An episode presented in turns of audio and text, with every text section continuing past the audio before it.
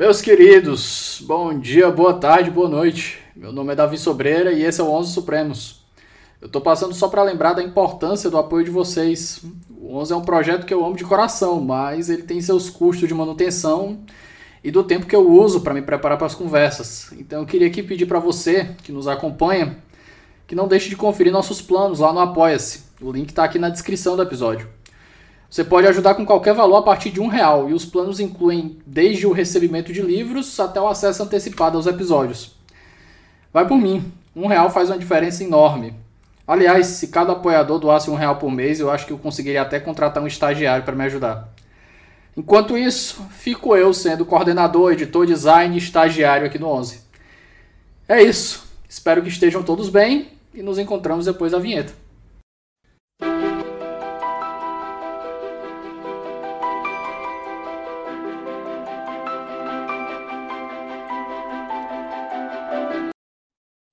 Queridos, minha companhia de, no... de hoje já é uma veterana, então ela vai se apresentar aqui novamente por praxe, por causa que é tradição do, do podcast, mas Ana, querida, um prazer enorme recebê-la novamente para a gente conversar sobre um assunto que é, além de interessantíssimo, muito do meu, do meu gosto e do seu. Davi, muito obrigada. É um prazer estar aqui de novo. Acho que dobradinha do 11 é chique, chiquérrimo, então estou achando muito legal estar aqui com você novamente. É, Para cumprir aí o, o, a praxe do programa, é, sou Ana Beatriz Obalinho, sou estudiosa de Direito Constitucional, estou agora em fase de estudar o doutorado, faço doutorado em Yale, onde também fiz o meu LLM, tenho também um mestrado em Direito Constitucional na Universidade de São Paulo, graduada pela UNB, Atualmente estou aqui entre a academia e a prática do direito, advogando e também é, lecionando na UNB e no IDP. Eu queria lembrar, antes da gente continuar, que esse episódio é um oferecimento da editora Contracorrente. A Contracorrente vem fazendo um trabalho editorial fantástico no mercado de livros do Brasil.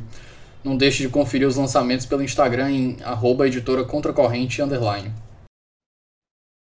Pessoal, para quem já viu a arte de apresentação. Hoje a gente vai conversar sobre uma teoria que foi desenvolvida pelo, que ela esqueceu de falar, pelo orientador de doutorado dela, porque ela é uma privilegiada, sim, que está estudando sob tutela do professor Bruce Ackerman, direto de Yale. Então, Ana, a minha primeira pergunta para a gente lançar as bases aqui é situar historicamente o nosso ouvinte é, os momentos constitucionais eles entram antes ou depois daquele primeiro livro da, daquela primeira trilogia dele, aquele We the People, o volume 1, os Foundations? Ou é, é naquela obra mesmo ou é em outro momento? Acho que a leitura que a teoria dos a, a primeira obra, o primeiro We the People, ele e o Ackerman faz esse disclosure e eu acho que isso vem da natureza de como se constrói projetos acadêmicos na, na, academia americana, ele é o resultado, antes do livro sair, de uma série de papers é, em que alguns temas do livro já tinham sido lançados, mas sem aquele aquele projeto e aquela coerência que ele trouxe depois no livro versão final publicada. Então ele mesmo faz esse disclosure, tem uma página do livro em que ele indica, né, que olha, partes de alguns capítulos já tinham sido previamente analisadas no artigo X ou Y. Então ao longo dos anos 80, ele vinha construindo é, pedaços dessa teoria. Mas eu acho que se você for, a gente fosse procurar assim, quando se fala em momentos constitucionais, qual é a nota de rodapé que a gente vai ver? É o We the People Foundations, é onde a, a teoria se cristaliza e é a partir daí que ela passa a ser reproduzida e a academia americana começa a perceber que ali tem algo de, de revolucionário mesmo, é, do ponto de vista do ponto de vista de teoria constitucional e começa a prestar bastante atenção no que o Ackerman está dizendo sobre esses momentos constitucionais.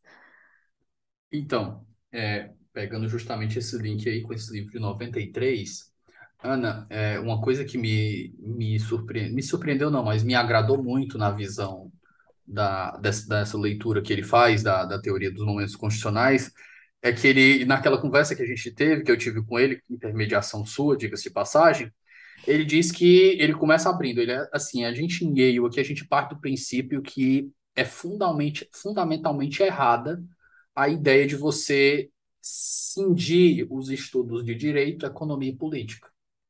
Não tem como você separar esse, essas três instituições e fazer leituras separadas. Se você fizer é, é, é, essa, essa divisão, você vai ter uma leitura prejudicada da realidade. Então, quando você traz a ciência política para a leitura, é, parece que é, é, muito fácil é o engenheiro de obra pronta, né? Porque a gente diz assim: ah, como é que a pessoa vai estudar poder constituinte sem ciência política? É impossível.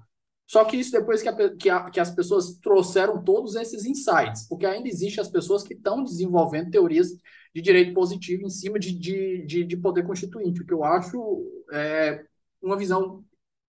Eu acho que eu vou colocar um adjetivo limitado. Eu acho que é um ponto central da contribuição que o Ackman traz e que lá eles gostam de falar que é a, a, a Escola de Interpretação Constitucional de Yale, é, que, que tem ele como base, até porque Hoje ele está lá como o cara que trouxe todos os outros professores, né? O, o, o professor sênior que trouxe todos os outros professores que hoje compõem aí as cadeiras de estudo de direito constitucional em Yale, é, vem essa ideia de que surgiu ali, surgiu naquele grupo de professores, naquele grupo de pensadores, é, essa noção que para nós hoje talvez é até um pouco óbvia, acho que a gente está aqui conversando dois estudiosos de poder constituinte, falar é óbvio, é lógico, é natural que você tem que passar por uma análise da história, que você não pode falar de poder constituinte, de formação constitucional sem, fala, sem olhar para a história, que você não pode olhar para poder constituinte sem olhar para a ciência política, que você não consegue olhar para tudo isso sem olhar para a sociologia, sem olhar para a economia, que todos esses são elementos fundamentais para que a gente possa entender do que a gente está falando quando a gente fala de poder constituinte, de formação constitucional. Mas eu acho que é até uma, uma, uma é, consequência da própria forma como eles se organizam né, academicamente. Tradicionalmente, os Estados Unidos não têm doutorado em direito. Né? O, o direito ele é quase um curso de pós-graduação profissionalizante que você faz após o college em três anos e não era tradicionalmente considerado uma área de uma área científica, uma área onde você poderia obter um PhD. Então, os acadêmicos que eram eventualmente advogados, depois de ter feito seus três anos de curso, né, de JD, obtido seu diploma, eles iam continuar os seus estudos a nível de doutorado em áreas conexas do, do, das humanas, né, normalmente. Então, são é, os professores hoje que a gente tem ocupando aí as cadeiras em Harvard, Yale, Stanford, nas universidades mais tradicionais, são advogados com doutorado em áreas conexas na história, na ciência política, na economia, na sociologia e assim por diante. Então, eu acho que essa forma de construção do currículo, né, essa forma de construção aí dos próprios é, pensadores do direito, é, que é uma tradição americana, acaba tornando essa, essa, essa conversa que a gente está tendo aqui ainda mais é, compreensível e ainda mais óbvio. É da, eles são naturalmente interdisciplinares, porque necessariamente para chegar aí a professor, né, a ser, é, a ocupar essas cadeiras e dar aula nas grandes universidades, eles passaram por um outro espaço, eles passaram é, por uma outra área, outra ciência humana e fizeram outros tipos de estudos e com essa visão interdisciplinar eles retornam ao direito. Ana, é, conceitos introdutórios. O que o Ackerman define como um momento constitucional, na teoria dele? Para entender momento constitucional, eu acho que a gente precisa dar um, um passinho para trás e entender a, a, teoria da democracia dualista, que é a teoria que ele apresenta aí no primeiro capítulo do primeiro volume do the People. E o Ackerman, basicamente, ele vai dividir a, vamos colocar assim, a vida de uma constituição, a vida aí de uma sociedade política em dois momentos. Ele vai dividir dividi-la entre momentos de política normal e momentos de política extraordinária. É, e basicamente o que ele está querendo dizer com isso é que existem determinados momentos, esses momentos que ele chama de momentos de política extraordinária, em que a sociedade está particularmente dedicada à criação jurídica, ela está particularmente dedicada e, e comprometida com a tomada de decisões políticas fundamentais. É um momento em que a sociedade, de uma forma é, de uma forma direta, diz: eu agora vou parar e pensar como eu quero organizar essa sociedade, que cara essa organização vai ter, quais vão ser as instituições e quais são as decisões políticas fundamentais. Esse momento é o momento que ele chama de um momento de política extraordinária. E ele diz que depois que essa decisão é tomada, a vida continua. E essa estrutura que foi pensada, ela vai ser aplicada no dia a dia para organizar a vida em sociedade, para organizar a vida política daquela sociedade. E enquanto isso acontece, você vai ter o sistema funcionando, com os representantes eleitos, com eventualmente os membros não eleitos também dos poderes instituídos pela Constituição, e esses momentos em que a vida é, continua em que a base já está formada, que são essas decisões políticas fundamentais tomadas num período de política extraordinária, você tem um período de política normal, em que você vai ter aí os, o, a, o, as decisões políticas do dia a dia, que são necessárias, que são sempre necessárias numa sociedade, mas que você não vai ter mudanças fundamentais na estrutura que foi produzida nesse primeiro momento. E aí vem o primeiro, acho que o primeiro plot twist é, da teoria do Ackman. Ele diz: bom, até aqui a gente estava imaginando o caminho tradicional, que eu acho que qualquer autor direito constitucional é, diria. A gente tem um primeiro momento, e a gente chama esse primeiro momento do momento constituinte, né? O momento em que, é, na teoria constitucional moderna, normalmente vem uma Assembleia Constituinte, escreve uma Constituição, e a sociedade como um todo, aí de alguma maneira se engaja nesse processo da construção de uma Constituição. Essa Constituição, a depender do modelo que é adotado, como foi o caso tradicionalmente nos Estados Unidos, ela pode até passar por um processo de ratificação, é, como uma das formas de envolver diretamente a sociedade nessas escolhas políticas. Você pode ter, como aconteceu no Brasil, não ter o processo de ratificação, mas ter uma eleição é, em que havia uma consciência de que estava se escolhendo os representantes que escreveriam a Constituição. E depois você tem a aplicação dessa Constituição, né? Momentos normais de política normal. Então, qual é o primeiro plot twist? É que mais para frente, em, depois da Constituição escrita, depois do sistema estabelecido, você pode ter um novo momento de política extraordinária, que a Constituição não é estática, ela não é posta naquele primeiro momento e a partir daí a sua única forma de lidar com ela é aplicá-la indefinidamente. Ela pode ser alterada, ela pode ser até mesmo substituída, mas ela pode ser alterada substancialmente num momento político posterior. Então, existem ciclos de política extraordinária. E aí a gente já está chegando no que ele chama de momentos constitucionais. O momento constitucional é um momento em que a gente sai do ciclo da política normal e entra no ciclo da política extraordinária para fazer novos compromissos fundamentais a respeito das escolhas políticas daquela sociedade. Ana, aqui eu peguei um pouco da, daquela ideia que é muito ensinada nos próprios manuais de direito constitucional que a gente vê na graduação, que ele diz que quando o poder constituinte ele se manifesta na criação da Constituição, ele não se esvai, ele fica latente na sociedade. Exato. Eu acho que dá para a gente estar tá, aplicando, de certa forma, essa interpretação. A gente está aplicando essa interpretação. Acho que a ideia de que é, o poder constituinte não se esvai, ela ela é quase universal, ela sempre está presente. A grande questão da teoria do Ackman é que, dependendo de como você enxerga o exercício do poder constituinte, você pode dividi-lo entre poder constituinte originário e derivado. E muitas vezes, quando a gente está estudando direito constitucional na graduação e a gente escuta essa frase, poder constituinte não É se tudo esvai, bonitinho, desenhadinho, é, acontece assim, assim, assada, é tudo bem direitinho, acontece tudo nos conformes. Exatamente. E a gente, o que, o que o autor está querendo nos dizer é que pode ser exercido o que a gente chama de poder constituinte derivado, que é, por sua própria natureza, limitado pelo poder constituinte originário. Então, a gente pode alterar a Constituição, mas não de forma substancial. E não é isso que o Ackman está dizendo.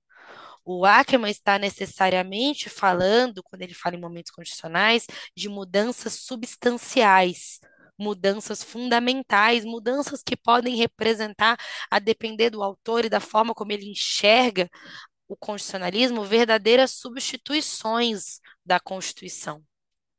Nesse ponto aí, Ana, eu acho que a gente pode trazer para o nosso ouvinte, para não deixar muito abstrato, a gente pode trazer esses os exemplos que a gente estava discutindo aqui antes, nos chamados bastidores do 11. Então, pessoal, eu acho que o primeiro exemplo, e aqui a Ana me corrige, até onde eu me lembro, que o próprio Ackerman coloca é a história americana. Na, na Constituição, da, na Convenção da Filadélfia, quando foi criada a Constituição, lá em 1776, você tem uma Constituição que ela foi idealizada para uma sociedade muito característica, de homens brancos, com tecnicamente aristocráticos, com posses, e eles sabiam que a, a questão da escravidão estava errada, mas não colocaram nem a palavra negro, nem a palavra escravidão dentro da, dentro da Constituição, mas eles colocaram uma cláusula na Constituição que impedia que, os, que o, o parlamento federal discutisse ou abolisse a escravidão até, 1800, até 1800 e uns quebradinhos, bem no começo do século XIX. Certo, Ana? Certo. E isso vai mudar por volta de 1865, aí, quando a gente tem a primeira emenda da reconstrução, que é quando o país passa por que, por que eles conhecem lá como a segunda fundação, the second founding, que é quando você tem a integração da sociedade, de ver, entre aspas, de verdade, quando a gente diz aqui, pelo menos juridicamente falando, né? Quando os negros são integrados à sociedade. A 13 terceira emenda vai abolir a escravidão, a 14ª, entre outras cláusulas importantes, ela traz a cláusula de cidadania, dizendo que os negros são cidadãos dos Estados Unidos, e a 15ª vai autorizar eles a votarem.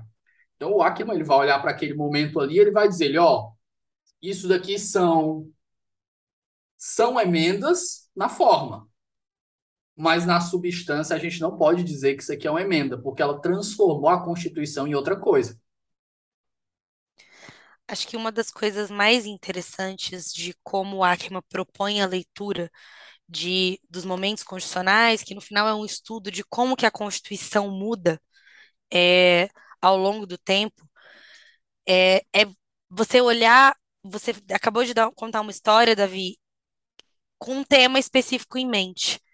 Então, você falou da escravidão, você falou da situação é, das pessoas negras nos Estados Unidos e como que é, a relação, como é que a Constituição encampou num primeiro momento e num momento posterior a situação dessas pessoas. Claro que a história da, da igualdade racial nos Estados Unidos é uma parte tão integrante da própria construção constitucional do país, que quando a gente fala desse tema específico, a gente consegue falar de muita coisa, a gente consegue explicar muito da própria estrutura da Constituição e por que ela mudou. E o, agora no século XXI, né, com o benefício aí do, do, tempo, de poder olhar a história com maior distância, e foi é exatamente isso que o Ackerman faz ao longo dos volumes do We the People, a gente consegue identificar vários momentos importantes, fundamentais, fundacionais, momentos constitucionais relacionados a essa temática. Então, você falou um pouco dessa primeira essa primeira virada, né, que foi de uma sociedade que se formou sobre ideais iluministas, mas aceitou a escravidão, por motivos que a gente poderia discutir aí é, é, durante muito tempo, mas o fato é que fosse porque precisava se manter é, todos os 13 estados comprometidos com o projeto de um país único, inclusive aqueles que tinham uma, uma economia baseada na escravidão, é, ou por qualquer outra razão, o fato é que foi uma Constituição que tolerou a escravidão num primeiro momento. E isso vai criando, gerando tensões sociais que acabam explodindo aí na, na, na guerra de secessão, na guerra civil, que é vencida pelos estados que a gente chama, né, os estados do norte, aqueles que tinham é, por objetivo abolir a escravidão, por razões que podem perpassar aí questões morais é, e filosóficas, mas também que têm forte influência econômica. Havia um interesse na, na, na forma de organização da economia nesses estados que favorecia o fim da escravidão.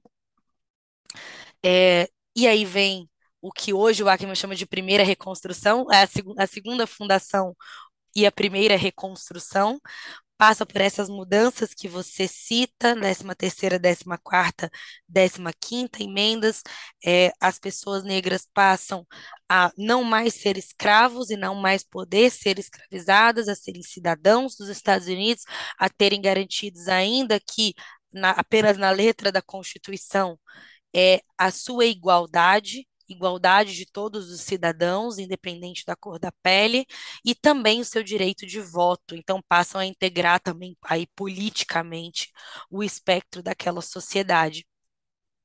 A gente sabe que a história não termina aí, muito pelo contrário, e, e, e por isso mesmo, mais para frente, é, a gente vai ter uma nova necessidade. A Constituição muda profundamente naquele momento no momento da reconstrução, da primeira reconstrução, mas ainda sob, a, sob essa temática, a temática da integração racial da sociedade americana, o Ackerman identifica no século XX um outro momento constitucional, né, que é o tema do volume 3 do We the People, que é a Revolução dos Direitos Civis, em que depois aí de um século de políticas do, da, do Jim Crow, dos separados mais iguais, de igualdade formal, mas não material.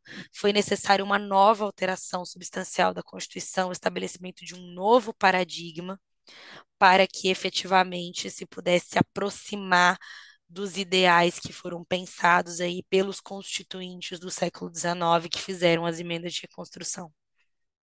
Ana, outro ponto que me chama a atenção justamente nessa, nessa questão aí, ainda dentro da, das emendas da reconstrução. E aqui você me corrija se eu tiver com os fatos errados.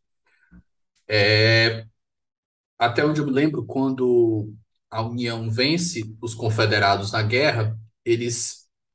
A palavra é essa, eles impõem as emendas aos confederados. Aquilo é como se fosse sobre ponta de fuzil. Então, a gente tem um processo constitucional dos Estados Unidos de emenda, que acho que é o artigo 5 que ele tem as, a, a, os, o, o rito de emenda, que é dois terços nas duas casas parlamentares e 75% dos estados. E eles não conseguiram, tecnicamente, passar isso e passaram sobre ponta de fuzil para os derrotados. Nada de novo, como acontece em qualquer guerra. Mas onde é que eu quero chegar com isso? Eu quero chegar com isso num ponto que eu conversei com a Karina Barbosa, quando a gente conversou sobre o poder constituinte híbrido, e a gente já tinha come começado essa conversa naquela outra, naquela outra vez que a gente falou sobre o poder constituinte originário, quando a gente tentou até discutir qual era a grafia certa de CIE, que até hoje eu não descobri. Eu tentei no, tentei no Twitter com uns amigos, eu recebi 32, 32 grafias, 32 fonéticas diferentes para o nome. Então, é aquele aba de lá, que é CIE, CIE, CIE, CIES, do jeito que você preferir. Mas, enfim, o que é a ideia que eu retiro quando eu vejo? É aquela ideia de que quando o, o CIE ele diz que o poder constituinte ele faz a mudança dogma, a, a mudança doutrinária ali de que o poder constituinte pertencia à nação e ele diz que passa a pertencer ao povo, ele está fazendo uma doutrina prescritiva. Pessoal, só uma errata rápida aqui. Eu fui alertado pelo meu amigo Felipe Augusto, quando ele estava escutando esse episódio, de que eu cometi um, um, erro aqui. Não é o CIE que faz a, a troca da titularidade do poder constituinte da nação para o povo, não. Quem faz é o Rousseau. O CIE faz a inauguração e dizendo que pertence à nação. Então peço desculpas aí e fica a correção por essa confusão. Ele está dizendo isso aqui, olha, ó, o poder constituinte ele deve pertencer ao povo para que ele seja legítimo. Mas se ele não for manifestado pelo povo, ele não deixa de ser poder constituinte. Ele deixa de ser, ele pode deixar de ser legítimo, mas ele não deixa de ser constituinte. Se ele constitui, é constituinte pronto. Então, quando a gente vê uma mudança dessas, que por mais que a gente vá dizer que foi uma coisa positiva, que foi, foi uma mudança imposta por uma nação vencedora, por uma parte da nação que venceu a guerra, sobre a parte perdedora, contra a parte, contra a vontade da parte perdedora. E aquilo ali foi uma mudança contra as regras da Constituição e sobre, sobre uma natureza autoritária. A gente vai dizer que aquilo ali não foi poder constituinte? Bom, aí depende de como você quer encarar poder constituinte, né? A gente está é, pensando sobre a perspectiva do Ackerman, já que a gente está conversando sobre a leitura dele e falando de momentos constituintes, tem duas questões fundamentais, dois insights que são fundamentais. O primeiro é o insight de que, o insight que sai da teoria do Ackermann de momentos constitucionais, de que mudança constitucional pode ser informal. E esse, esse primeiro insight foi o que me trouxe até aqui nos meus estudos de direito constitucional, porque eu fui para os Estados Unidos há já há muitos Tem anos relação- atrás, pela primeira vez, Ana, desculpa te estudar. perguntar. Tem Diga. relação com mutação? A engloba a mutação? Vai além da mutação? Eu diria que vai além, mas é- era, era, era justamente esse link que eu ia fazer. Há muitos, muitos anos atrás, eu estava no Brasil fazendo mestrado, estudando mutação constitucional, e fui para os Estados Unidos com muita vontade de estudar com o Ackman, porque eu entendia que havia uma ligação entre o meu tema e essa leitura que pode ser extraída é, da teoria dos momentos constitucionais, de que nem toda mudança constitucional é, vai ser uma mudança formal. E isso tem dois aspectos, quando eu falo de formalidade. E os dois estão englobados pela teoria dos momentos constitucionais. O primeiro aspecto é formal no sentido de alterar o texto. A teoria dos momentos constitucionais do Ackman nos mostra que existem mudanças fundamentais, e aí não é dessa que a gente está falando agora, que é a da reconstrução, afinal de contas, na reconstrução houve mudança do texto da Constituição, foram emendas constitucionais, o texto foi alterado, mas nos momentos constitucionais seguintes que ele aponta, o New Deal e depois a Revolução dos, dos Direitos Civis, as mudanças constitucionais não foram feitas no texto da Constituição. Espero no plano infralegal. Fizeram no plano infralegal, são mudanças é, nesse aspecto informais. E no segundo aspecto, que eu acho que é o aspecto talvez mais polêmico, mas talvez também mais interessante ainda de se debater, é a gente falar em formalidade no sentido de quebra das regras formais todos os processos de mudança constitucional que o Ackerman discute, com um destaque especial para a fundação e a reconstrução, que foram os dois em que a gente, no aspecto de texto, houve alteração ou criação constitucional, né? Na fundação, a gente está falando da primeira Constituição escrita aí do mundo contemporâneo. Nós estamos falando do processo de aprovação do texto constitucional. E na reconstrução, nós estamos falando de um processo de aprovação de emendas ao texto da Constituição, emendas textuais ao texto da Constituição. Em ambos os casos, o procedimento estabelecido não foi seguido. Na fundação, porque a regra da unanimidade não foi seguida, embora ela tivesse sido previamente estabelecida quando os Estados Unidos ainda era uma confederação e cada um dos três estados aí americanos era um estado é, independente e que estava abrindo mão de parte da sua soberania para integrar essa união. Na reconstrução, as regras não foram seguidas, porque, como você mencionou, e a história é cheia de complexidades e de idas e vindas, mas, basicamente, as emendas da reconstrução não teriam sido, muito provavelmente, aprovadas com a maioria necessária. Se os estados da, confederados, né, os estados do Sul, que haviam sido derrotados, tivessem sido reintegrados à União e a eles tivesse sido permitido votar em relação a essas emendas, né, em relação à entrada dessas emendas aí na Constituição. Então, nesse sentido, eu acho que está correta a tua leitura e eu acho que é justo a gente dizer com todas as letras que houve uma imposição por parte dos estados do norte dessas é, emendas constitucionais. Espera só um momento que a gente volta já. Pessoal, o Ouso Saber agora é parceiro do Onze Supremos. Para quem não conhece, o Ouso é uma das maiores plataformas de preparação para os grandes concursos do país. São mais de mil aprovações em concursos de defensoria pública, além de centenas de aprovações em provas de Ministério Público, magistratura e procuradorias. Para conhecer mais, é só acessar arroba Saber no Instagram. Ana, pegando um gancho justamente nessa última fala aí, é, me corrija novamente se eu estiver errado. Me parece que a visão do Ackerman sobre a diferenciação entre poder constituinte derivado e originário, ela é bem mais cinzenta do que a gente é acostumado a enxergar como aquela coisa bem definida. Isso que a gente já falou aqui. Mas primeiro um ponto de esclarecimento para os nossos ouvintes aqui que não são muito familiarizados com a história dos Estados Unidos. Quando a Ana falou dos dois momentos, o primeiro que ela se refere na Convenção da Filadélfia, é porque a Convenção da Filadélfia ela não foi feita para criar aquela Constituição. Até porque se tivesse, tivesse sido convocado com esse propósito, talvez nem, a, nem o povo tivesse ido. Eles foram chamados lá, é, o, cada estado mandou seus delegados para que eles revisassem os artigos da Confederação, que era uma, até, até a época era uma confederação. E, e na, na na primeira, entre aspas, constituição que existia, que eram os artigos da Confederação, né, se a gente pode interpretar como uma constituição, eles exigiam, como você bem colocou, qualquer alteração fosse feita por unanimidade. E eles vão lá e não, isso aqui não vai dar certo e a gente tem que escrever uma coisa nova. Nesse ponto, Ana, eu, eu olhando para a realidade brasileira, pelo que a gente tem dos estudos poder constituinte, eu sou muito tranquilo com essa primeira, com esse primeiro momento porque é claramente um exercício de poder constituinte originário. Eles estão rompendo com o que estava acontecendo. O segundo, não. O segundo, eles usam o rito da emenda sem obedecer o rito, e eles fazem uma manifestação do que a gente pode dizer que eu acho que a gente pode dizer que o, o, a reconstrução foi uma manifestação do poder constituinte originário, mas que se passou por um procedimento de emenda.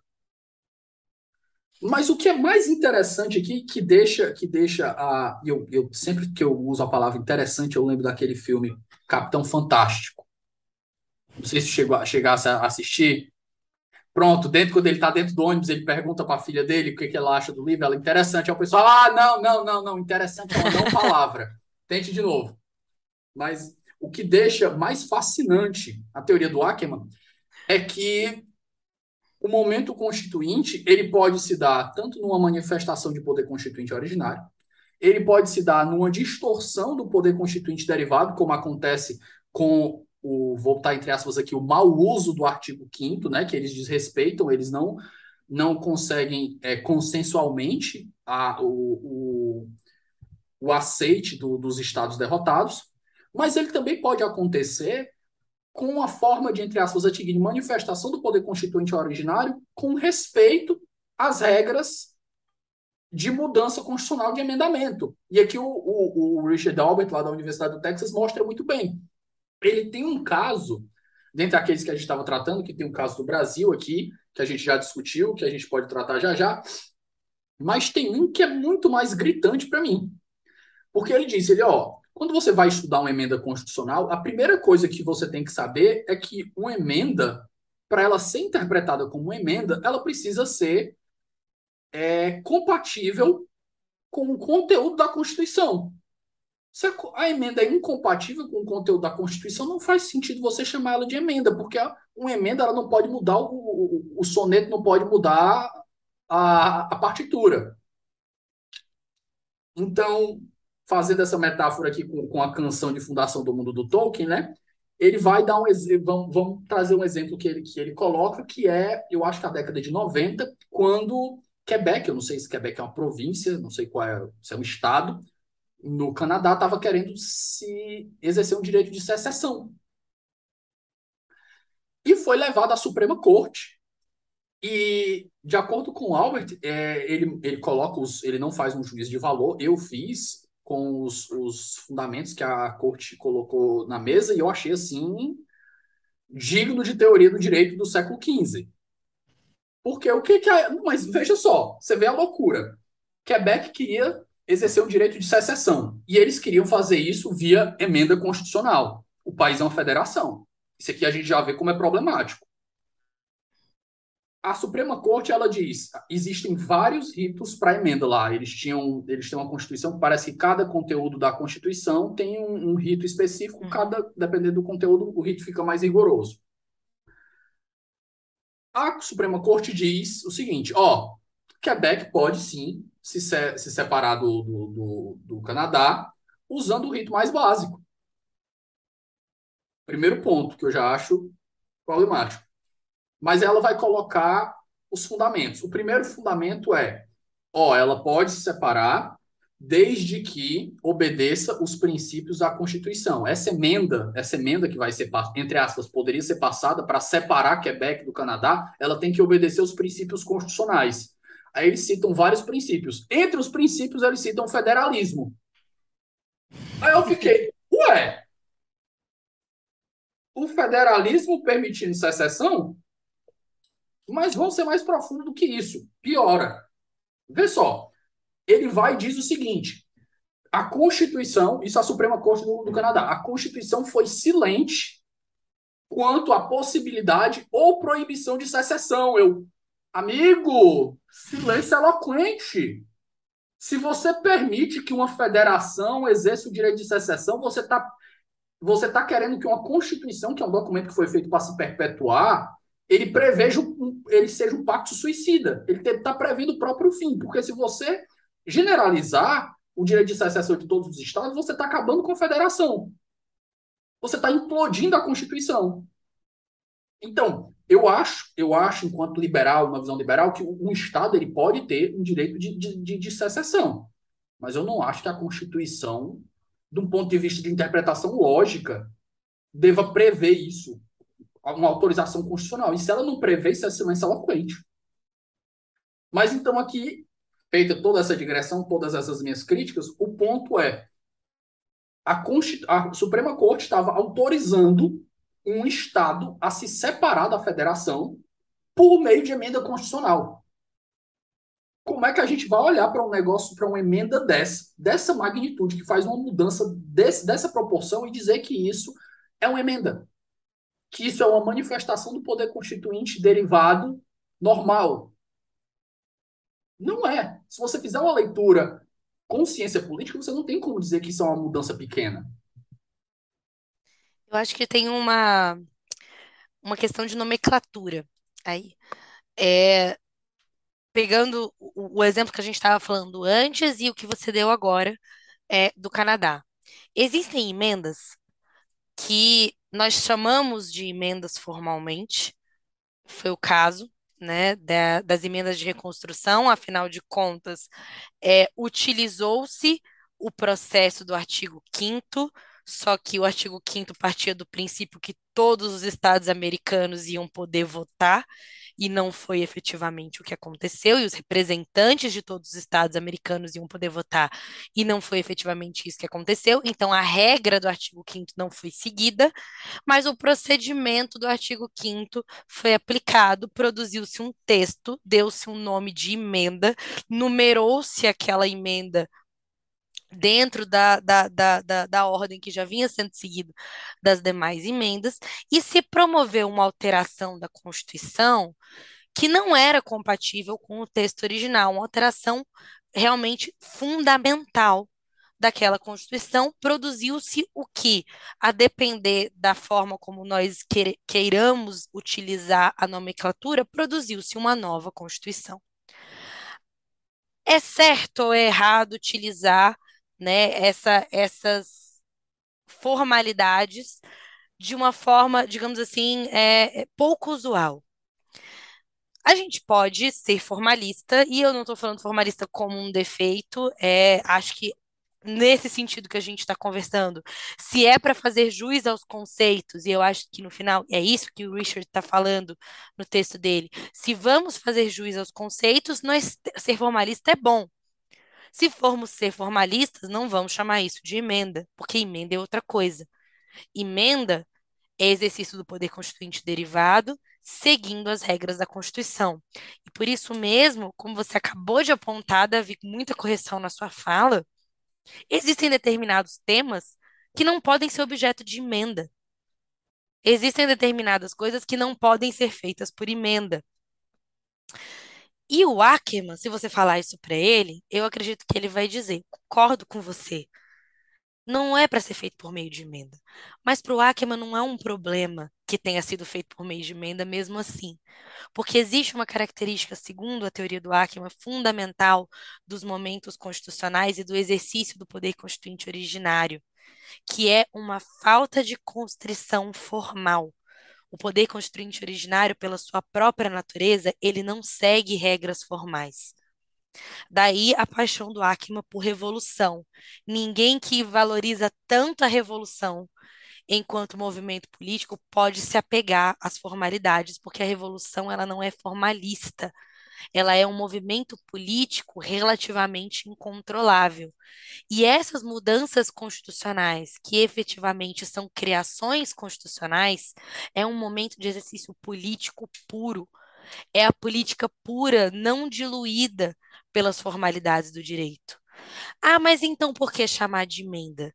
O Ackerman tem vários nomes para isso, mas hoje ele gosta muito de usar a expressão adaptações constitucionais. E ele gosta da expressão adaptação porque tem a ver com outro ponto central da teoria dele, que é a síntese intergeracional.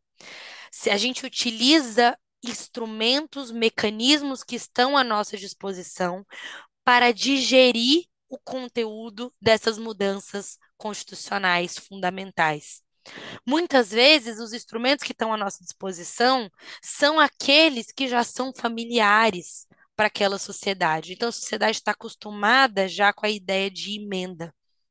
Ah, mas o que eu estou fazendo aqui materialmente não é uma emenda, mas vai ser muito mais fácil para eu integrar naquela sociedade essa mudança política fundamental que eu quero fazer se eu chamar ela de emenda. E aqui entra, eu acho que cai bem uma observação que o Albert faz. E ele diz que a gente, estudando esse tema de poder constituinte, a gente vai ter que compreender que existem certas emendas que elas vão ser legal, que elas vão ser ilegais, mas ao mesmo tempo sociologicamente legitimadas. Exatamente.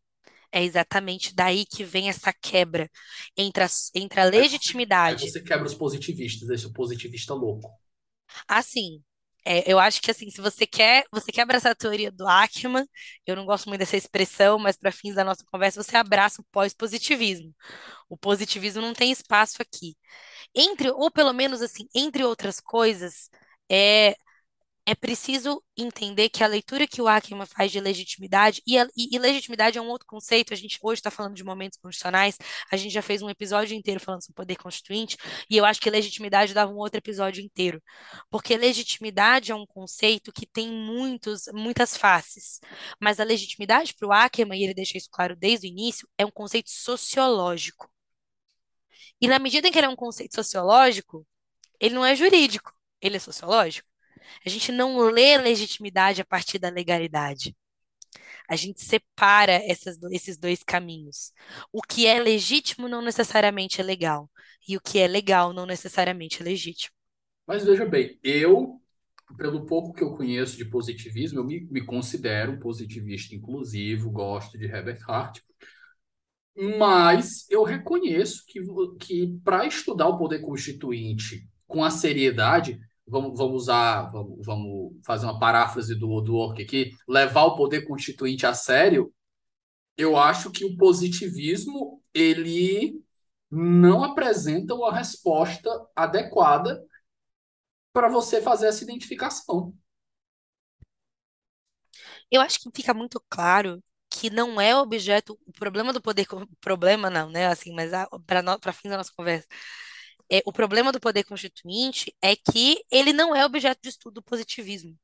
O, objet, o objeto de, de estudo do positivismo começa quando o sistema jurídico está criado. E aqui a gente está se propondo a estudar o processo de criação no sistema jurídico. Ah, mas o sistema jurídico já existe e vai ser alterado substancialmente. Mais uma vez, esse processo ele É de se criação. é de criação, ele existe fora do sistema jurídico. O sistema jurídico não se altera de dentro para fora, ele se altera de fora para dentro. São as forças políticas, sociais, sociológicas, econômicas, como você queira chamar, que vêm de fora e alteram o sistema jurídico. E, na minha opinião, até por isso que eu não gosto muito dessa expressão pós-positivismo, porque gosto dos positivistas, eu gosto de Hart também. O positivismo reconhece isso. É meramente que poder constituinte, o exercício do poder constituinte, não é objeto de estudo do positivismo. Agora, eu também não tiro a razão dos positivistas de se irritar com os Ackermans da vida quando ele quer vir mexer dentro do sistema jurídico com as alterações não jurídicas dele. Por que chamar de emenda? Se não é uma emenda, por que usar dos instrumentos que o sistema jurídico já tem, deturpá-los, porque efetivamente é isso que ele faz. Ele deturpa a, a regra do sistema jurídico, ele não utiliza a regra que já está presente no sistema jurídico para dar uma aparência de juridicidade para um elemento que não é jurídico, que é político. A resposta do Ackman, os, os positivistas podem não gostar, é porque isso facilita a síntese intergeracional. E o Ackman está preocupado em garantir que essas mudanças constitucionais fundamentais sejam integradas e sintetizadas por aquela sociedade e a Constituição mantenha a sua legitimidade. Ana, dando continuidade aqui, tem outro trecho aqui, aqui nos, no- nos estudos do Albert, é, quando ele vai falar de alterações que são promovidas é, não no conteúdo da Constituição, não no, no, no, numa substância da Constituição, mas alteração nas regras de mudança de, de, da Constituição. Você vai mudar as regras de emendamento de uma Constituição. Tem uma amiga minha que detesta, acha horrível essa palavra, mas é fazer o quê, né? Gosto de Mas emendamento. emendamento é realmente não é muito, não é muito, não é muito agradável ao ouvido, não. Mas aí ela faz a, ele faz a diferença aqui. A gente tem duas teorias para trabalhar essa forma de mudança informal das regras de emendamento de uma Constituição. Ele cita primeiro a teoria do, do Bruce Ackerman, que é os momentos constitucionais, que você vai tratar de uma transformação do, do sentido constitucional sem necessariamente você ter a alteração do texto. E a outra que ele diz que surgiu com a Suprema Corte Indiana, que é a doutrina da estrutura básica, que é a aplicação da ideia de que existem poderes implícitos ao processo de emendamento uma Constituição, que a Suprema Corte foi lá, o parlamento queria mudar os direitos, os direitos, os direitos fundamentais, porque a Constituição não previa nada sobre limitações, e a Suprema Corte disse: não, ó, isso aqui não pode ser mudado, não. Eles, a Suprema Corte indiana meio que é, reconheceu uma cláusula pétrea implícita, sem que existisse a previsão de uma cláusula pétrea. Ela disse assim: não, você não pode mudar, porque isso aqui faz parte da estrutura fundacional da Constituição indiana. Você não pode mexer nos direitos fundamentais das pessoas. E aí o parlamento foi lá, ah, é? A gente não pode, não? Aí eles passam uma, uma, uma, uma emenda na Constituição, não só deixando claro que eles têm o poder de mexer em qualquer ponto da Constituição, como eles criam um apêndice, isso daqui é do, do último livro do Ackerman, do Revoluções, daqui é um, um diálogo entre as duas obras, eles criam um apêndice de leis que eles podem criar e colocar nesse apêndice, e essas leis vão ser imunes ao judicial review. Só que a Suprema Corte vai lá e diz assim: não, tem problema não. Vocês quiserem fazer isso daí, mas tem certas coisas que, mesmo vocês falando, a gente continua aqui a gente vai continuar metendo o dedo. E aí fica num eterno diálogo institucional de vai e vem, vai e vem, vai e vem. E a gente vai vendo todo esse, é, é, todo esse processo que o, o direito não é capaz de explicar sozinho. Exatamente. Acho que o exemplo, o exemplo da Índia deixa muito claro que, para um lado e para o outro, nem a leitura da Suprema Corte Indiana e nem a chamada emenda constitucional feita pelo parlamento indiano são, é, são escolhas jurídicas, são meramente a execução de estruturas do sistema jurídico. A gente não explica elas através do sistema jurídico em si, senão vai ficar nesse cabo de guerra eterno. A explicação é política, a explicação é sociológica. É preciso ver qual é qual dessas escolhas políticas fundamentais obteve tração, né? Qual delas qual delas reinou, qual delas criou frutos dentro daquela sociedade, obteve legitimidade e, em última análise, a sociedade demonstrou ao longo do tempo que foi a escolha política que ela encampou. E eu acho que a resposta no caso da Índia é muito claramente a doutrina da estrutura básica. Outro ponto, Ana, e aqui de novo dialoga com o Brasil. O, e aqui a gente está no, no, no, na derivação dos estudos do, do, momento constitucional pelo, pelo Albert. E o Albert ele vai dizer que aqui existem dois tipos de intervenção judicial que eles se somam ao catálogo, o catálogo daquelas decisões que fazem alterações nas regras de emenda. Ele diz que a primeira é quando uma corte vai lá e diz que existem limites implícitos ao poder de emendamento, como é o caso que a gente disse, que é justamente existe, precisa existir uma, uma, uma relação lógica entre a emenda e o conteúdo da Constituição. E a segunda é quando a corte afirma o poder de avaliar o conteúdo de uma norma. Porque aqui, a, a, e você fazer isso, às vezes requer um, um esforço hermenêutico, às vezes nem tanto. Por exemplo, em termos de Brasil, nesse segundo ponto, tecnicamente, uma emenda constitucional do Brasil ela só pode ser avaliada por elementos formais. O STF ele vai entrar nos elementos materiais, nos elementos de substância de uma emenda, quando eles estiverem violando o artigo 60, as cláusulas pétreas. Fora, dessa, fora desse conteúdo, a corte não, não entra no, no, no conteúdo das emendas. Ela entra na forma. E quanto ao primeiro ponto, a gente tem aqui uma coisa que é muito conhecida também pelo, pelo pessoal do, do, dos concursos, que é a teoria da dupla revisão, que é um limite implícito. Porque é aquela ideia de que ah, é cláusula pétrea, mas se a gente mudasse a Constituição para excluir o federalismo ou a república das cláusulas pétreas, aí a gente poderia, não, dupla revisão. Se o poder constituinte originário colocou ali, você não pode fazer uma dupla revisão para mudar aquilo ali. Então, é um limite implícito que a corte está colocando. E a gente vai dizer que isso é, não é uma manifestação que excede a força de uma emenda? A meu ver, eu acredito que sim. Eu também acho que sim. Acho que quando a gente está falando desse tipo de alteração, a gente pode até usar a expressão, e nesse sentido, é, eu estou de acordo no, do, no, no, na, na, forma geral com o argumento que o Richard traz nesse livro. Não é, não é formalmente uma emenda.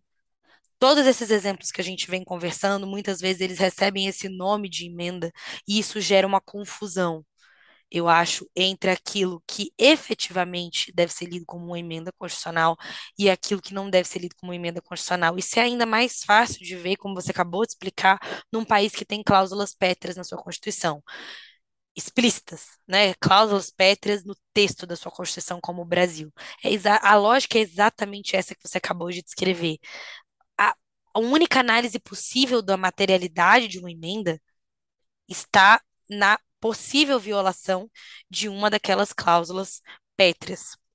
E você não pode alterar o próprio dispositivo que prevê as cláusulas pétreas, porque o dispositivo que prevê as cláusulas pétreas diz que será incompatível com a Constituição a emenda tendente a abolir o conteúdo das cláusulas pétreas. Então, se você tira uma cláusula, uma cláusula pétrea, você está diminuindo a proteção daquele conteúdo protegido pela cláusula pétrea.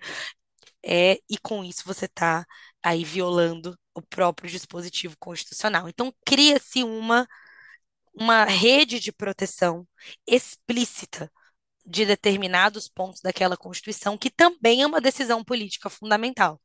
Você está obrigando é, o poder político, por assim dizer, vamos colocar dessa maneira, você está obrigando o exercício do poder político a acontecer. Se for para alterar esses dispositivos, a Constituição que faz isso, ela está basicamente dizendo: se for para você alterar esses pontos dessa Constituição, você vai precisar de uma Constituição nova.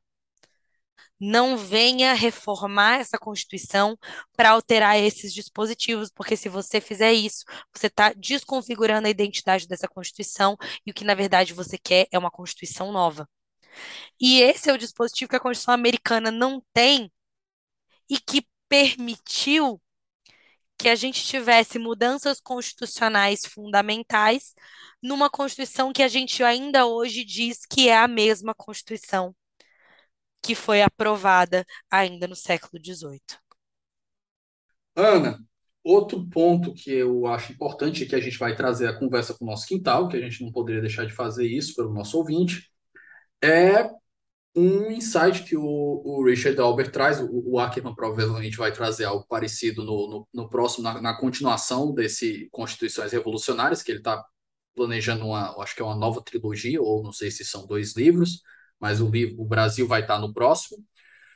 Mas o Richard Albert, que faz um estudo assim absurdo, com mais de 50 constituições pelo mundo, em um dos exemplos ele traz o Brasil, e ele vai falar de momentos em que emendas foram mais do que emendas. Emendas ou, ou aquela, aquele acrônimo que fazem com os, os, os, os republicanos, né? RINO, Republican in Name Only. A mesma coisa para emendas, né? Amendments in Name Only. É, então, ele vai pegar, a gente já deu o exemplo aqui do Canadá, tem um exemplo também que ele traz do Japão, outro da Itália, da Irlanda, enfim. Mas quando ele vai falar do Brasil, e lógico, para ele fazer isso, ele tem que ter acesso a estudiosos com quem ele tem contato, porque para ele estudar todos esses países com, com uma visão, uma visão profunda, ele precisa desse acesso. E ele faz esse diálogo aqui com a visão que ele, é, ele coloca no livro dele, que é a do Juliano Zaiden Bem-vindo, que é um acadêmico de primeira grandeza, tem um livro na Routledge, mas eu não vou nem discordar da conclusão que ele teve. Eu só acho que para ele chegar na conclusão que ele teve, ele precisa de outros elementos. Então eu vou explicar aqui. Ele diz que a emenda, a emenda acho que 95, que é a do teto de gastos, ela pegou a Constituição brasileira, que tinha um conteúdo substancialmente social, que foi voltada a considerada a nossa Constituição cidadã, e ao fazer essa limitação de gastos por 20 anos, ele fez uma mudança substantiva no conteúdo da Constituição. E quando eu olhei para aquilo, eu fiquei com um pouco encasquetado. Por quê? Porque quando a gente olha para as mudanças, por exemplo, das emendas da reconstrução, emenda 13, 14 e 15, elas são muito intuitivas. Você olha para aquilo, você olha para a história, você olha para a Constituição antes e depois, você vê com clareza que aquilo foi uma mudança substantiva na Constituição. Mas com a emenda do teto de gastos, eu vejo, eu vejo isso de maneira mais problemática. Por quê? Porque até que ponto a mudança substantiva conta se for somente simbólica? E eu digo isso por que razão?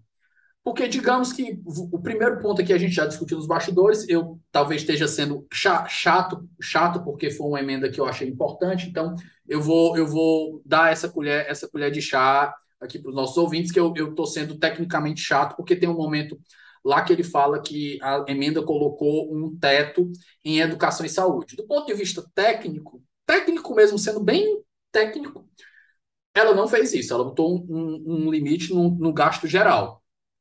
Se quiserem aumentar gastos em saúde e educação, isso é possível, desde que retirem de outros lugares para colocar ali. Se, se vão fazer isso ou não, são outros 500. Mas como teve uma limitação geral, eu vou considerar, vamos deixar essa passar. Mas qual é o meu grande problema com concluir que a emenda 95, a emenda do teto de gastos, ela representou uma mudança substantiva na Constituição? Para mim, se a gente quiser interpretar aquilo como mais do que uma mudança simbólica, a gente tem que olhar para os efeitos que ela causou de verdade. É dizer, essa emenda de fato limitou é, os gastos em educação e saúde? Ah, Davi, depois da emenda teve redução nos gastos da educação e saúde. Aí vamos nós, cuidado. A gente já pegou. Teve redução no gasto de educação e saúde? Teve. Vamos para o segundo momento. Correlação não é causalidade. Foi por causa da emenda? Ou existiram outros fatores que contribuíram para isso? Existiram fatores externos, fatores de crise econômicas, existiram outros elementos que puderam influenciar nessa realidade? Ou de fato foi a emenda? Então, de novo, não acho que a conclusão esteja errada. Eu só acho que a gente precisaria de mais elementos para cravar que a emenda 95, a PEC do teto de gastos, foi uma representação de um momento constitucional no Brasil. Davi, acho que tem duas coisas super interessantes de trazer esse exemplo do Brasil e da tua leitura. É, você falou, acho que começando pela tua leitura, para depois retornar, porque que eu acho esse exemplo do Brasil interessante. Você falou de por como chamar uma mudança é, simbólica, ou até em alguma medida simbólica, e eu vou concordar com você, acho que a gente teria que ficar aqui horas e horas analisando cada gasto, aí não é o caso, mas eu acho, eu, eu tendo a concordar com você de que tem um valor, uma carga simbólica alta, diante de um país que está em crise econômica, que não tem dinheiro para gastar, você limita e fala, não pode gastar mais do que isso. Mas bom, mas eu não tinha dinheiro para gastar, então até que ponto efetivamente eu fiz uma alteração? Acho que a tua pergunta é justa. É, mas aí eu quero voltar, por exemplo, dos Estados Unidos. A 14ª emenda é uma emenda que fala de igualdade entre os cidadãos dos Estados Unidos. Esse é o ponto fulcral, né? É uma emenda que fala muita coisa, mas o que ficou de mais importante dessa emenda é uma emenda que fala em igualdade entre os cidadãos dos Estados Unidos.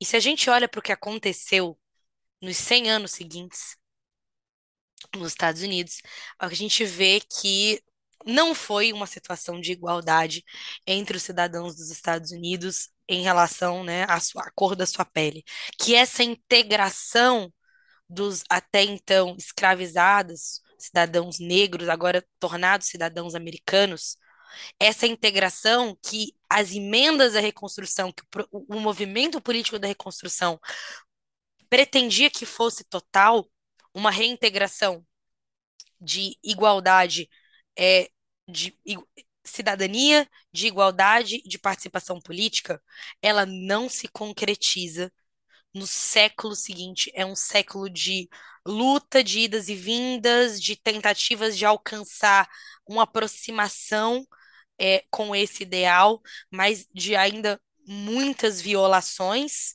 ao que estava disposto na Constituição, verdadeiras é, violações institucionalizadas por meio de lei, por meio de política pública estabelecida pelos estados.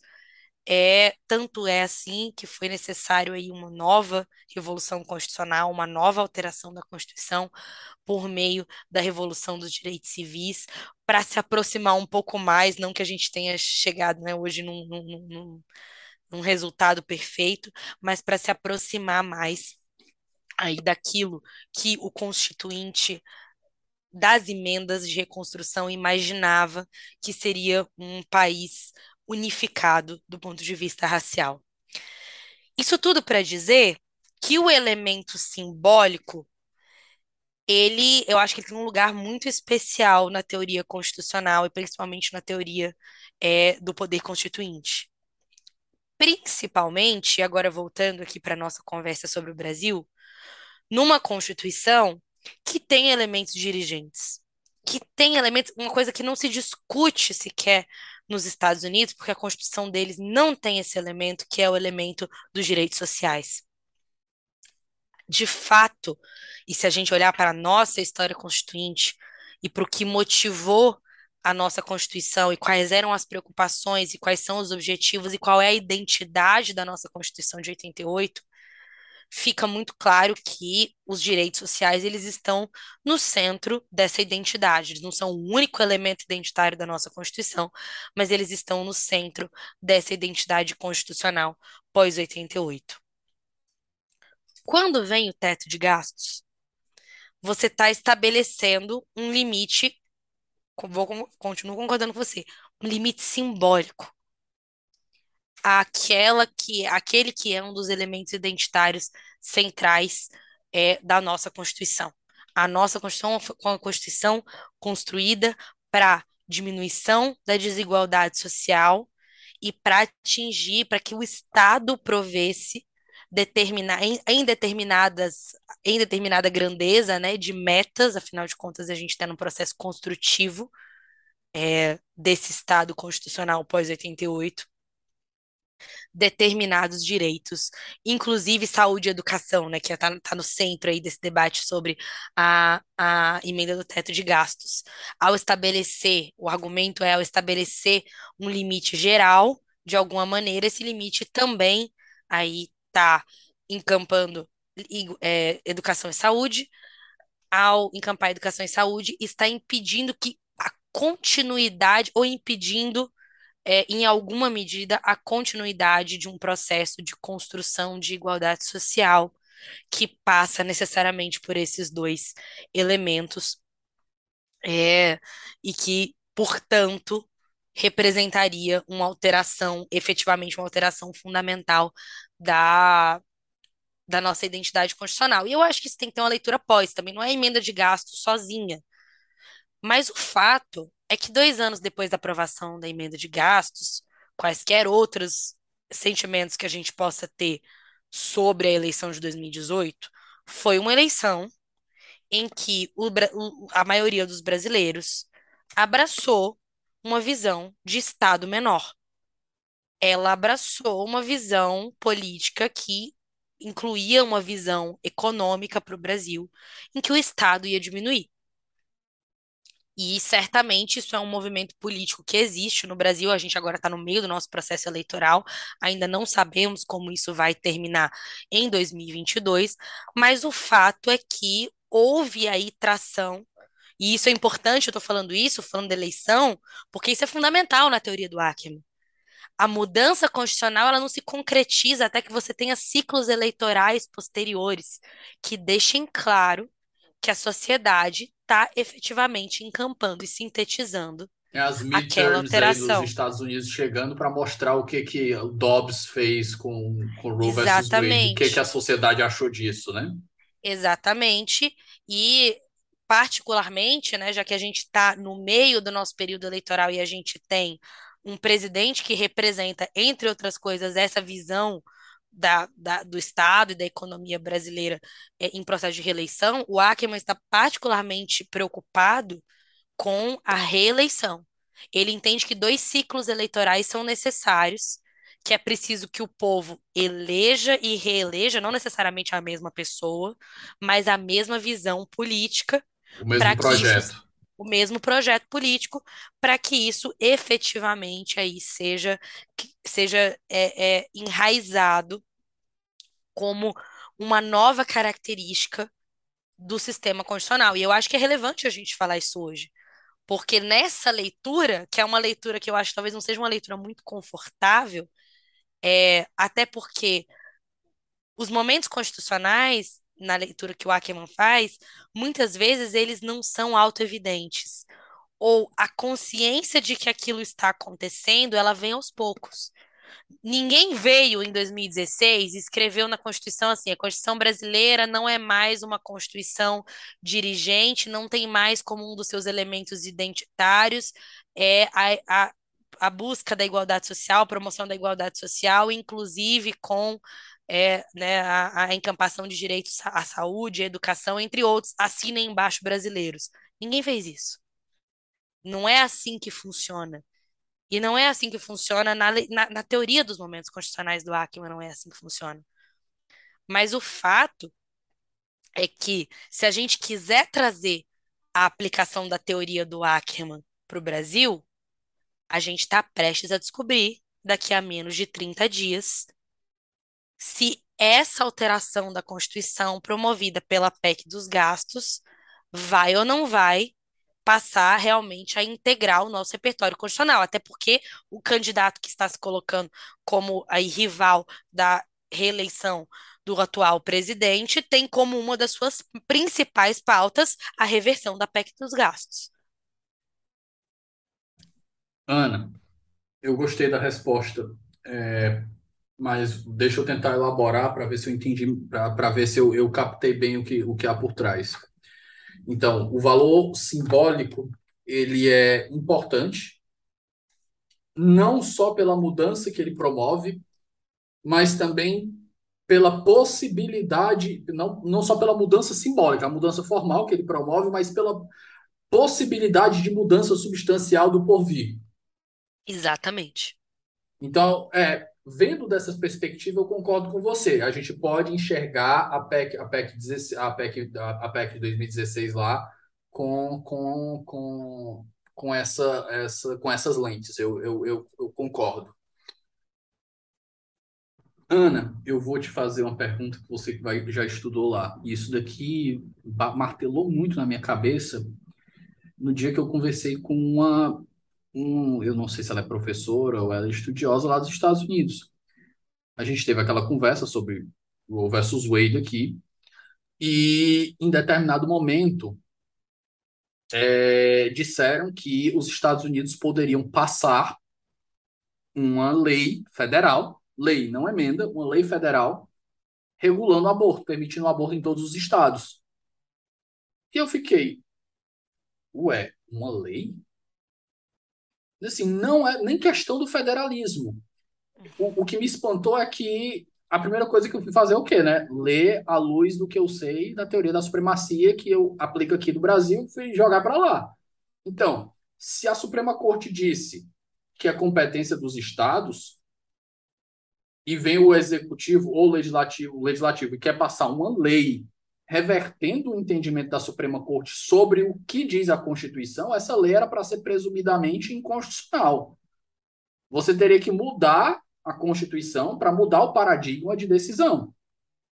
E quando eu falei isso, eles disseram: não, aqui não é assim. Eu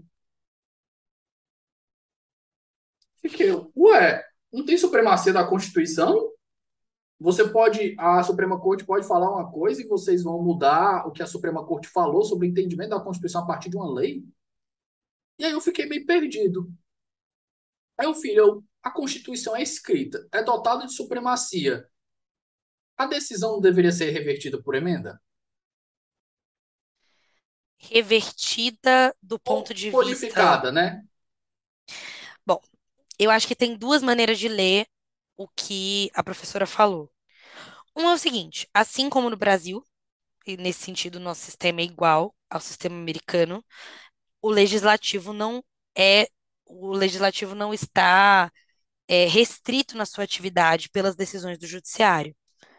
Então, quando o judiciário emite uma decisão, que aqui no Brasil a gente tem a nossa, a nossa lógica da, do efeito vinculante de uma decisão do Supremo Tribunal Federal, o legislativo não está vinculado. O que significa, como a gente sabe, que no dia seguinte da decisão do Supremo, o legislativo pode emitir uma nova lei igualzinha àquela que foi declarada incompatível com a Constituição. Como você mencionou, essa lei nasce com presunção de inconstitucionalidade. E ainda que nasça com presunção de inconstitucionalidade, é, ela vai ser válida até que o, o primeiro soldadinho vá lá e entre com ação no Supremo, afinal de contas, o judiciário é inerte e cabe aí ele ser provocado a analisar mais uma vez a compatibilidade da lei com a Constituição. As chances dessa lei ser, ser declarada inconstitucional de novo são altas, são altíssimas. Mas o fato é que enquanto é, essa lei não for questionada perante o judiciário, ela vai ser válida. E diga-se de passagem, o mesmo pode acontecer com uma emenda o exercício do poder constituinte derivado é passível de controle entre nós sem nenhuma dificuldade. Ele é passível de controle.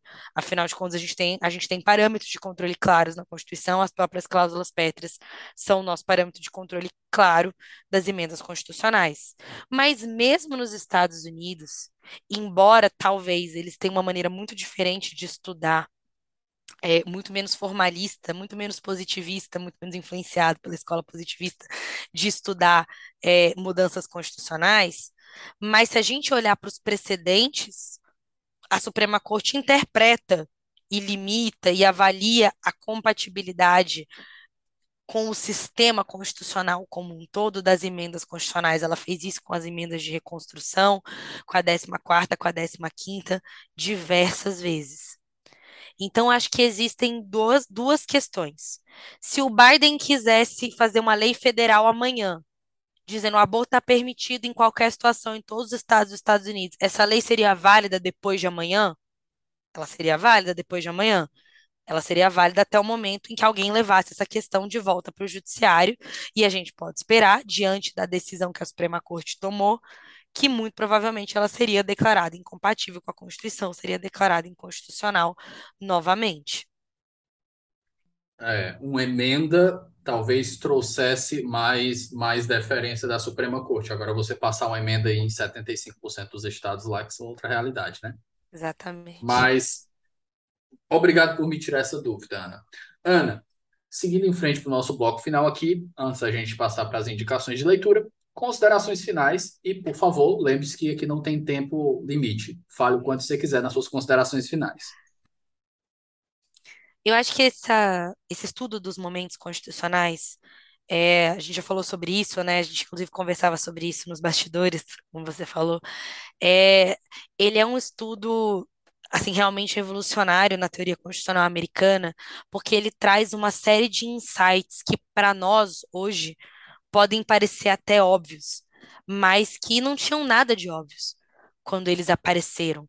O Ackerman, ao longo dos anos 80, quando a academia americana estava completamente tomada, basicamente, a academia do direito constitucional americano estava tomada basicamente por debates sobre interpretação da Constituição, e aí o que você mais via era a influência da filosofia, de teorias interpretativas, de, você estava preocupado o tempo todo com o que os juízes estavam falando, e o seu foco era o juiz e o que ele pensava.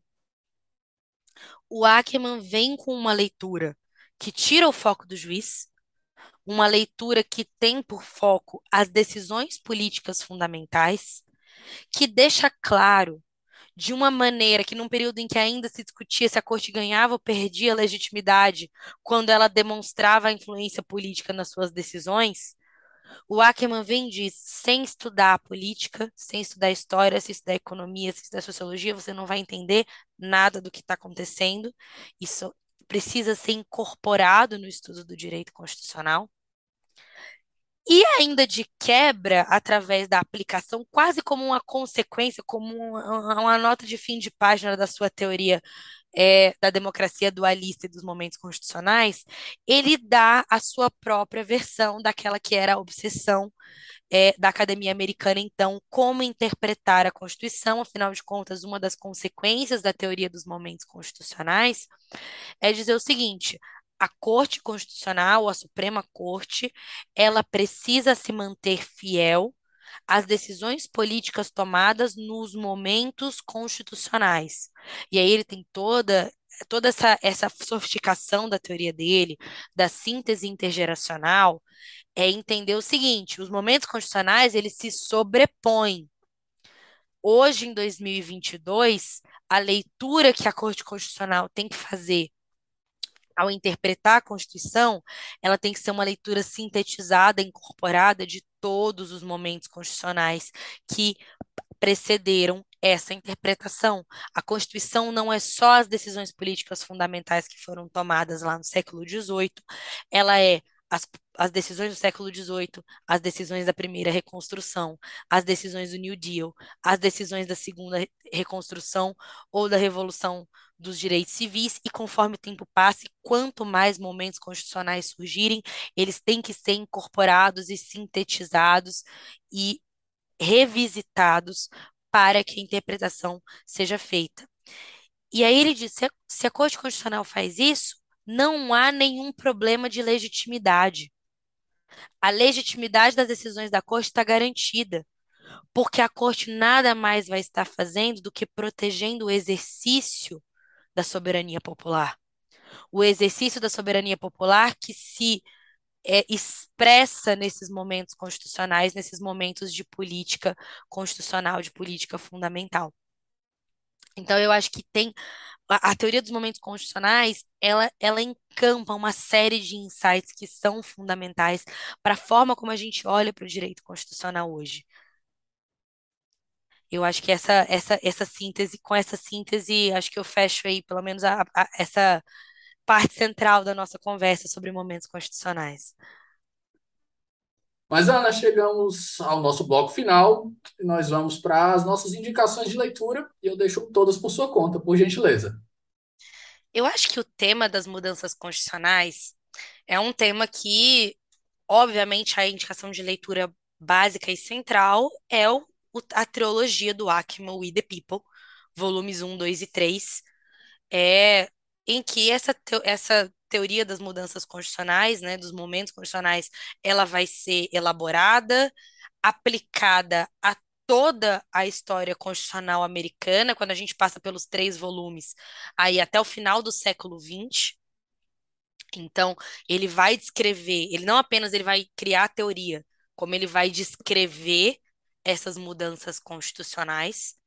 É, muito importante para a nossa conversa, eu vou colocar, essa indicação não é minha, essa indicação é sua, o livro do Richard Albert, Constitutional Amendments, é, que foi que integrou aqui a nossa discussão, que nós dois lemos, ou lemos parcialmente, e, e, e trouxemos aqui para o nosso debate. Tem um artigo do Ackerman é, sobre o qual eu já falei, eu tenho a impressão que a segunda vez que eu estou indicando ele não é à toa.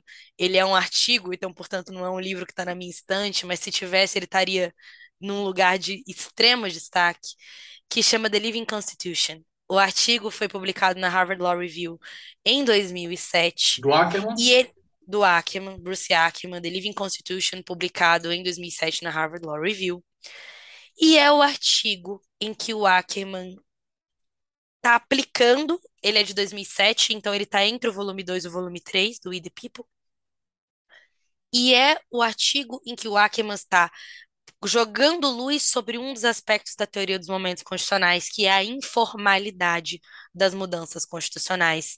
Ele está mostrando que até quando as mudanças constitucionais são formais, elas são informais, na leitura que ele faz da reconstrução e da própria fundação, e que muitas vezes as mudanças constitucionais não têm formalidade alguma, que elas não alcançam o texto da Constituição, e eu acho que essa é uma das principais, é, essa é uma das principais aí, é, contribuições, né, que o Ackman deu é, nessa teoria. Também é super interessante, Davi, eu, eu acho que é uma forma bem legal de, de pensar e de engajar, como a gente fez hoje com a teoria do Ackerman sobre os momentos constitucionais. Quando o Ackerman lança o volume 3 do We the People, em 2014, o Civil Rights Revolution, foi organizado em Yale um simpósio em que foram convidados professores galera do primeiro escalão do direito constitucional nos Estados Unidos foram convidados a, a, participar desse simpósio e a escrever artigos reagindo a esse novo livro do Ackman, esse simpósio chama The Meaning of the Civil Rights Revolution. O react tá... que você valoriza. É isso. a galera começa acostumado com esses reacts besta de YouTube, esse daí é o que eu valorizaria ver. É isso. É, então ele está publicado, chama The Meaning of the Civil Rights Revolution. É, ele está publicado no volume 123 do Yale Law Journal. Depois eu te mando a, o link direitinho. É, e você tem aí série de professores, Sanford Levinson, Randy Barnett, você tem grandes nomes do direito constitucional americano, reagindo ao livro e reagindo à teoria dos direitos, da, da, perdão, dos momentos constitucionais do Ackman. Então, eu acho que é uma leitura muito legal, é uma leitura que contextualiza. É, e no final você ainda tem um essay do próprio Ackman respondendo as respostas. Então, eu acho que é um exercício bem legal é, aí para o estudo dos momentos constitucionais. Interessante, porque é como se fosse o pós-fácil aí do, do, do Hart Outworking, né? A gente tem o diálogo aí, é muito bacana é, essa possibilidade de resposta. Exato. Então, eu acho que essas são os, os, as minhas indicações, assim, focadas. Vamos estudar momentos constitucionais, afinal de contas, não poderiam de, deixar de ser indicações focadas na, é, na figura do Ackerman, né? Que é o, aí o, o autor dessa, dessa teoria. Ana, querida, encerramos nossa segunda gravação. Já estou ansioso pela terceira. Eu também. Já estou Olha, eu tô ansioso na fila. Eu quero ser a primeira, eu quero ser a primeira é, é, tripla participação Ah, não, mano. 11. Ah, essa daí você vai ter que disputar, vai ter que disputar por outra aí. Eu já tenho gente que já apareceu aqui umas cinco vezes. O Becker é um, que já apareceu umas quatro ou cinco. Eu acho que o Não quero perder pro, não quero perder pro Becker, não. Já tô esperando então a próxima, a- o próximo convite, Davi. Ana, querida, mu- muitíssimo obrigado. Adorei a conversa, acho muito enriquecedora. Eu espero que quem vai escutar a gente escute até o final, porque tem muita coisa bacana aqui que a gente discutiu. Acho que a interdisciplinaridade desse tema torna tudo mais rico. E, meu, muito obrigado. Obrigada a você, mais uma vez, pelo convite, que eu espero que se repita em breve. Até mais, Ana. Melhoras aí e um bom resto de semana. Forte abraço, querida. Obrigada, Davi. Abraço.